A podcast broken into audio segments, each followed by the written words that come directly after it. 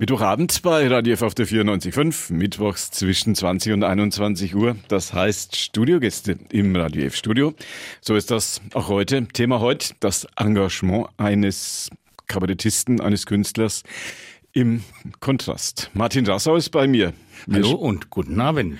Wir sprechen über Ihren Einsatz für den Fürther Hospizverein. Hospizverein Region Fürth, so heißt der offizielle Titel, weil wir nicht nur das Stadtgebiet abdecken, sondern auch das Umland mit bedienen. Schweres Thema für einen Mann, der den Menschen viel Vergnügen durch Humor bereitet hat.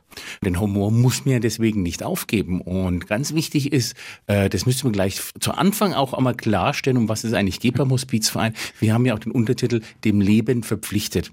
Es geht also nicht um den Tod, es geht bei uns ums Leben. Und zwar das Leben, was dem, der die Welt verlassen wird, noch bleiben wird.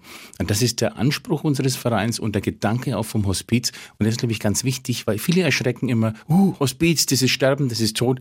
Nein, hier geht es um was anderes. Hier geht es wirklich um das Leben. Und auch in dieser Phase des Lebens, glaube ich, braucht der Mensch und kann der Mensch Humor sehr gut vertragen und dann bin ich an der richtigen Stelle. Viele Künstler, viele Sportler, auch Politiker, die sich immer wieder zu einem sozialen Engagement bereit erklären. Sie haben sich jetzt in ein vergleichsweise schwieriges Gebiet begeben. Warum? Es ist nicht schwierig, das Gebiet. Man darf nur keine Angst haben, keine Hemmungen haben. Also den Tod wird uns, wird jeder mal haben, irgendwann. Also wir werden geboren, um zu sterben. Das ist schon mal eine naturgegebene Sache. deshalb muss man gar nicht so viel Angst haben vor dem Tod. Und es gibt auch immer wieder lustige Momente, auch in, in diesen Fall. Was war der konkrete Grund für Sie, dieses Engagement für den Hospizverein Ich bin ja schon lange engagiert. Die Anfänge gehen eigentlich zurück bis äh, früher war ich engagiert für die AIDS-Hilfe. Das ging dann über in die Hepatitis-Hilfe in Mittelfranken, wo ich lange Zeit Vorstand war. Den Verein haben wir leider mittlerweile auflösen müssen durch den tragischen Tod unserer Geschäftsführerin. Und dann war der nächste Schritt einfach sozusagen, okay, ich möchte mich wieder engagieren und durch den Tod eben unserer Geschäftsführerin äh, von unserer Susanne hatten wir Kontakte zur Palliativmedizin, auch zum Hospizverein und wir dachten, ja, ich glaube, das ist jetzt eine interessante Fortsetzung meiner sozialen Arbeit, mich da einzusetzen. Für den Hepatitis-Fall, mm, es gibt mittlerweile Medikamente, die die die Hepatitis heilen können. Also ist unser Verein irgendwie zum Glück nicht mehr gebraucht worden, könnte man sagen, weil die Menschen da geheilt werden können. Es fehlt natürlich immer noch an Beratungseinrichtungen, das ist gar keine Frage. Aber wenn eine Heilung da ist, dann ist eigentlich so ein Verein nicht unbedingt mehr von. Bei AIDS eine ähnliche Entwicklung heute weitestgehend kontrollierbar. Ja, aber halt auch, man muss auch dazu sagen, zu welchem Preis. Es ist nicht unbedingt ein Zuckerschlecken, äh, die Medikamente, die man als HIV-Betroffener einnehmen muss. Äh, man kann wohl die Krankheit ähm, nicht heilen, aber man kann sie hinauszögern, man hat viel mehr Möglichkeiten. AIDS-Hilfe immer noch etwas, wo Sie viel Sympathien dafür haben? Ja, natürlich, weil die sind nach wie vor wichtig. Auch die, jeder Mensch, der mit HIV positiv ist, braucht Unterstützung, braucht Hilfe. Äh, sei es jetzt im Krankheitsfall äh, oder in der Pflege oder im Umgang mit den mit anderen Menschen. Es ist ja auch ganz wichtig, dass man da auch immer eine Sichtbarkeit schafft und auch Hemmschwellen nimmt und auch Toleranz gegenüber nach den anderen äh, verbreiten kann. Also das sind die AIDS-Hilfen immer noch, noch sehr, sehr wichtig und ganz leisten eine ganz große Arbeit. Hepatitis war etwas, wo es eine sehr große persönliche Nähe auch gab. Richtig, mein Bruder ist verstorben an Hepatitis. Da war der erste Kontakt überhaupt da. Was ist das für eine Krankheit? Was macht die? Wieso, weshalb, warum? Wir standen also da ohne Informationen und da hatte ich eben Glück, die Susanne zu kennen, die früher auch mit der AIDS-Hilfe gearbeitet hatte und war dann eben engagiert in ihrem Hepatitis-Verein und da gab es eben viele Informationen und dann habe ich gesagt, Mensch, das ist eigentlich so ein wichtiges Thema, da kann ich mich gut engagieren. Da habe ich einen direkten Bezug dazu, denn Hepatitis war ja oft oder ist immer noch so, ah, Bumsbomber nach Bangkok oder das ist ein Alkoholiker, drum ist die Leber kaputt, was natürlich nicht so ist, sondern es ist ein Virus, äh, der dann eben die Leber angreift. Und bei meinem Bruder ging das damals sehr schnell, in, innerhalb weniger Tage ist er verstorben, bis man dann erst erkannt hat, was er eigentlich hatte. Und es war einfach nicht therapierbar. Der vierte Hospizverein ist wo zu Hause? In Fürth.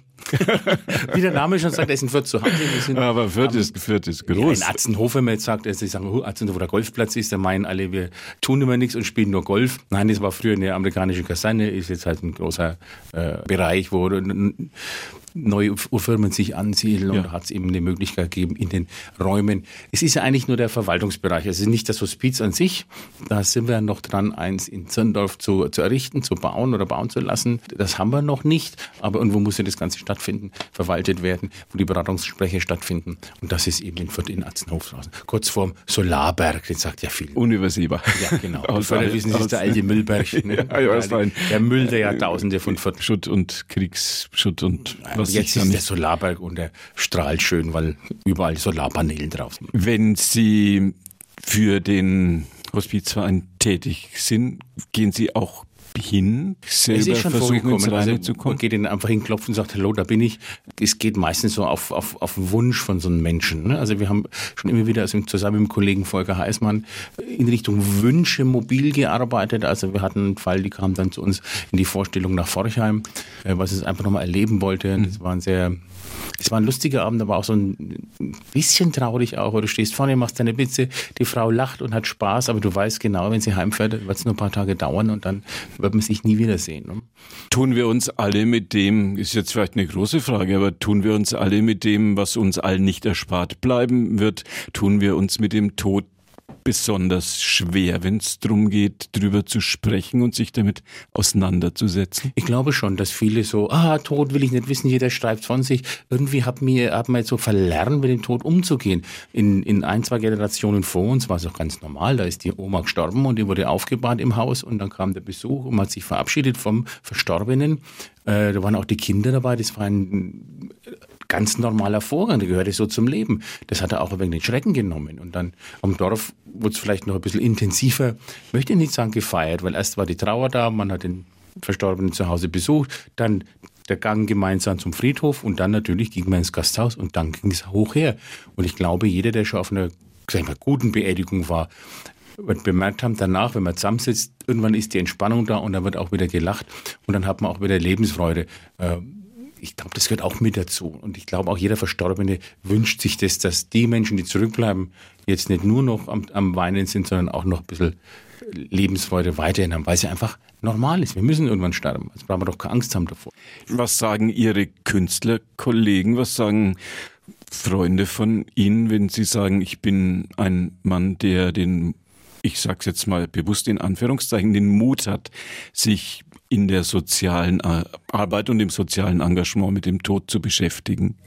Also Kollegen finden ja grundsätzlich gut, wenn andere sich für irgendetwas einsetzen, für ein, ein Thema stehen. Und mir war es auch immer wichtig, dass wenn ich mich einsetze, dass ich mich konzentriert auf diese Einrichtung äh, stütze und nicht mich da mal und da drüben und bei jedem überall ein bisschen was mache, sondern konzentriert für eine Einrichtung sich einzusetzen, so das Gesicht dieser Aktion zu werden.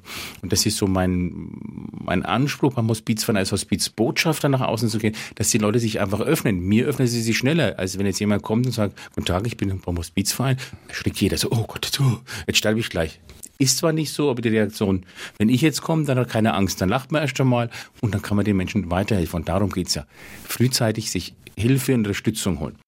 Was ist die Grenze zwischen Hospiz und Palliativ? Ja, also im Palliativbereich ist noch, wenn der Mensch hm, eine schwere Erkrankung hat, die vielleicht nicht mehr heilbar ist, aber solange er noch in diesem Zustand ist, ist ihm das Palliativteam da, um dem Menschen möglichst die Schmerzen zu nehmen und zu begleiten.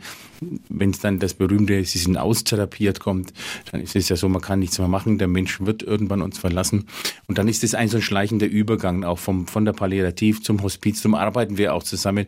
Auch das Palliativ-Care-Team äh, in Fürth sitzt ja zusammen mit dem Hospizverein in, in, ein, in den gleichen Räumlichkeiten, weil einfach diese, die Arbeit so übergreifend ist ineinander. Sehr persönliche Frage. Was war der erste Mensch, den Sie haben sterben sehen? Und äh, eigentlich war es mein Vater. Mein, mein Vater hatte einen Schlaganfall, war dann auf der Stroke Unit Station in Fürth und da lag er noch ein paar Tage was sehr schwierig ist, wenn, wenn ein Mensch dann liegt, der zwar noch atmet, aber hat auf nichts mehr reagiert, wo man eigentlich weiß, die Hirnschädigung ist so groß, es ist keine Hoffnung mehr da. Also es werden wenn ich sage, kaum mehr Leben da, das wird eine sehr philosophische Frage, ja. was ist Leben, was ist nicht Leben. Aber es war so zu spüren, wie dann meine Mutter da war, also seine Frau und meine Brüder, wie wir alle da waren, dann hat man gemerkt so, oder empfunden so an der Atmung, oh, jetzt ist er irgendwie ruhiger, jetzt ist er irgendwie zufrieden, dass alle da sind. Also er hat für mein Empfinden was mitbekommen noch. Und dann lag so an meiner Mutter, wie ich gesagt, du musst jetzt ihn loslassen. Das liegt jetzt an dir. Und natürlich, der Partner will das ja erst nicht. Ne? Und erst wie sie dann so, so langsam das also eingesehen oder bemerkt hat, dass es jetzt vielleicht doch besser war.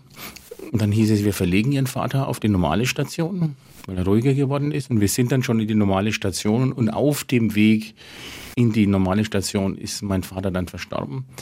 Äh, also man hat uns eigentlich einen Toten ins Zimmer geschoben. Das war im ersten Moment sehr erschreckend, weil ein verstorbener Mensch sieht anders aus. Aber man war in dem Futterkrankenhaus also wirklich sehr, sehr fürsorglich. Also wir, die Schwester kam, hat dann das Fenster geöffnet, damit die Seele raus kann, meinte, sie können sich so viel Zeit lassen, wie sie wollen. Also es war kein Drang da, so wir brauchen das Zimmer, gehen Sie raus, sondern nee, verabschieden Sie sich so lange, wie Sie möchten. Und das war eigentlich dann ein, eigentlich ein schöner Moment, wo wir dann noch alle zusammen, man hat dann über belanglose Dinge irgendwann geredet. Man steht da zu fünft um, um das Bett des Verstorbenen rum und dann kommen halt so die, wie ist das jetzt, oder mit dem Essen gehen wir oder gehen wir nicht. Und dann denke ich mir, hm, es ist jetzt einmal so, normal, man redet und der Verstorbene ist da, aber er ist immer noch Teil von uns. Es ist ja nichts, was Schlimmes oder Giftiges, sondern das war so, so normal. Und dann haben wir dann irgendwann nach langer Zeit das Zimmer verlassen. Das war so der Abschied.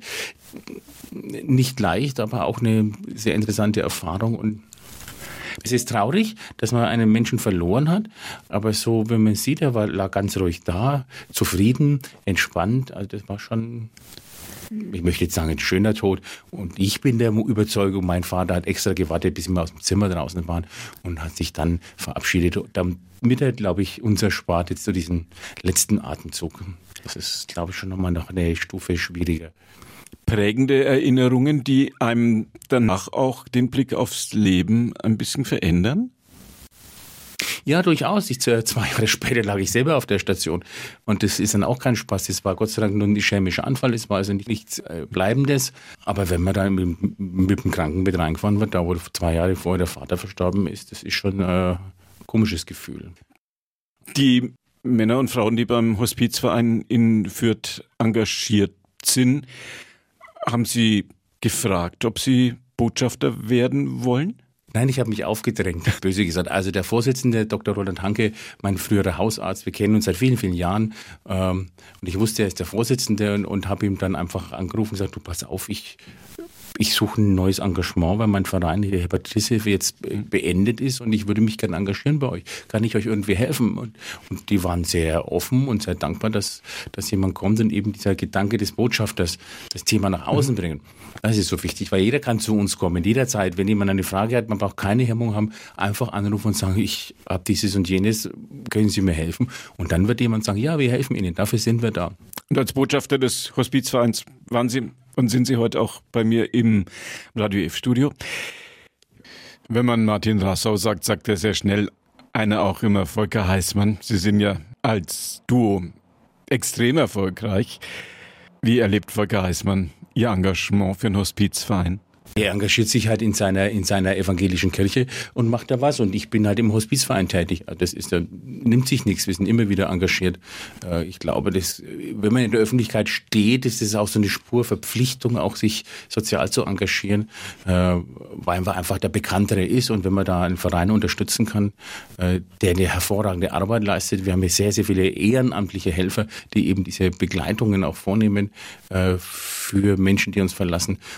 Das ist auch wichtig für die, dass jemand da ist, der Prominente, der ist auf unserer Seite mhm. sozusagen. Das motiviert die auch und belohnt sie auch ein Stück. Ein Prominenter noch dazu, der aus dem Bereich des Humors und der leichten Dinge und der Freude am Leben kommt. Ja, Größer könnte der Kontrast nicht sein. Ich glaube, das wird, äh, warum soll man, man kann nur lustig sein, wenn man ernst sein kann. Also man braucht ja schon diese, diese, diese Empathie in sich und dieses, dieses Gefühl für andere und auch die Ernsthaftigkeit, dass man auch lustig sein kann.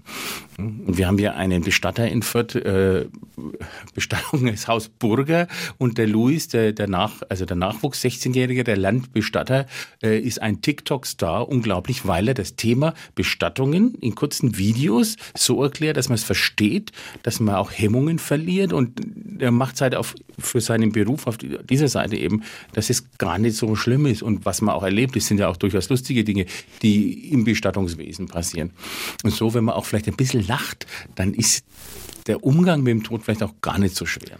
Würden Sie sagen, meine Eingangssätze für unser Gespräch und Ihren Besuch als Botschafter des Hospizvereins hier, des Fürther Hospizvereins, war das Wort Kontrast mit dabei, dass das Wort Kontrast eigentlich gar nicht wirklich gilt in dem Zusammenhang? Eigentlich nicht, aber so im ersten Moment, und man darf ja auch so denken, ist ja auch nichts Verwerfliches dabei. Wir hatten vor kurzem eine Veranstaltung bei uns im Hospizverein, da kam eine Frau auf mich zu und sagte, ja, wann, wann darf ich denn kommen? Meine Schwester ist todkrank. Sag ich, es gibt kein Datum. Sie können jederzeit, wenn Sie Hilfe brauchen, herkommen oder anrufen und dann wird man sie begleiten und unterstützen in egal welcher Frage. Oft geht es ja auch nur um banale Dinge, um, um Kosten. Wie rechnen wir was ab mit der, mit, mit der Krankenkasse oder wie kann man auch zu Hause einen jemanden pflegen. Und da gibt es sehr interessante Dinge. Wir sind zusammen mit einem Koch aus Rothenburg, um für Menschen, die gehen, wo also auch das, das Essen nicht mehr so funktioniert, beim Körper etwas zu kreieren, wo sie zumindest den Geschmack noch auf die Zunge kriegen wenn jetzt jemand sagt, von der uns verlassen will, ich hätte so Lust auf ein Schäuferler, was aber dann durch den, ja. äh, Apparat des Essens nicht mehr funktioniert. Wenn man da und was kreieren könnte, wo es diesen Geschmack vom Schäuferler, das gut, die Krusten werden wir nicht so hinkriegen, aber einfach diesen Geschmack nochmal auf die Zunge kriegt und sagt, ach, das ist ein schönes Erlebnis, weil über die Sinne funktionieren dann noch bei diesen Menschen. Äh, und wenn man da was kreieren würde, weiter noch gedacht als Kochbuch eben für Angehörige, dass die was an die Hand kriegen für zu Hause und sagen, Mensch, das ist ja einfach, das kann ich machen. So kann ich dem, den ich hier begleite, nochmal einen kleinen Wunsch erfüllen. Dann haben wir schon einen großen, großen Schritt geschaffen. Der Botschafter des Fürther Hospizvereins, Martin Drassow, sagt das. Schön, dass Sie hier waren. Gern geschehen und ich freue mich. Und wie gesagt, jederzeit anrufen, keine Hemmungen haben. Wir sind da und helfen allen. Adresse gibt es im Internet Hospiz Weinsfurt bei Google reinschreiben. Und genau, und schon zack, ist man ist auf unserer Homepage und kann anrufen. Vielen herzlichen Dank. Schön, dass Sie hier waren. Ich danke für die Unterstützung von Radio F und den Hörern für unseren Verein. Und das war die heutige Ausgabe von Vorort Spezial. Günter Moosberger war Ihr Gastgeber. Bei uns geht es jetzt so nach und nach den 21 Uhr Nachrichten entgegen. Wenn Sie erst später dazugekommen sind oder das Gespräch mit Martin Rassor nochmal nachhören möchten, ab 21 Uhr oder vielleicht auch jetzt schon ein paar Minütchen früher gibt's das auch noch als Podcast podio.de vor Spezial auf unserer Plattform. Auch das einfach bei Google reinschreiben, kommen wir an erster Stelle. Ansonsten gibt's vielleicht lange Gesichter in der Redaktion. Nee, können Sie sich darauf verlassen. Vor Spezial podio.de und das Gespräch gibt's zum Nachhören. Ihnen danke fürs Zuhören und noch einen schönen Abend.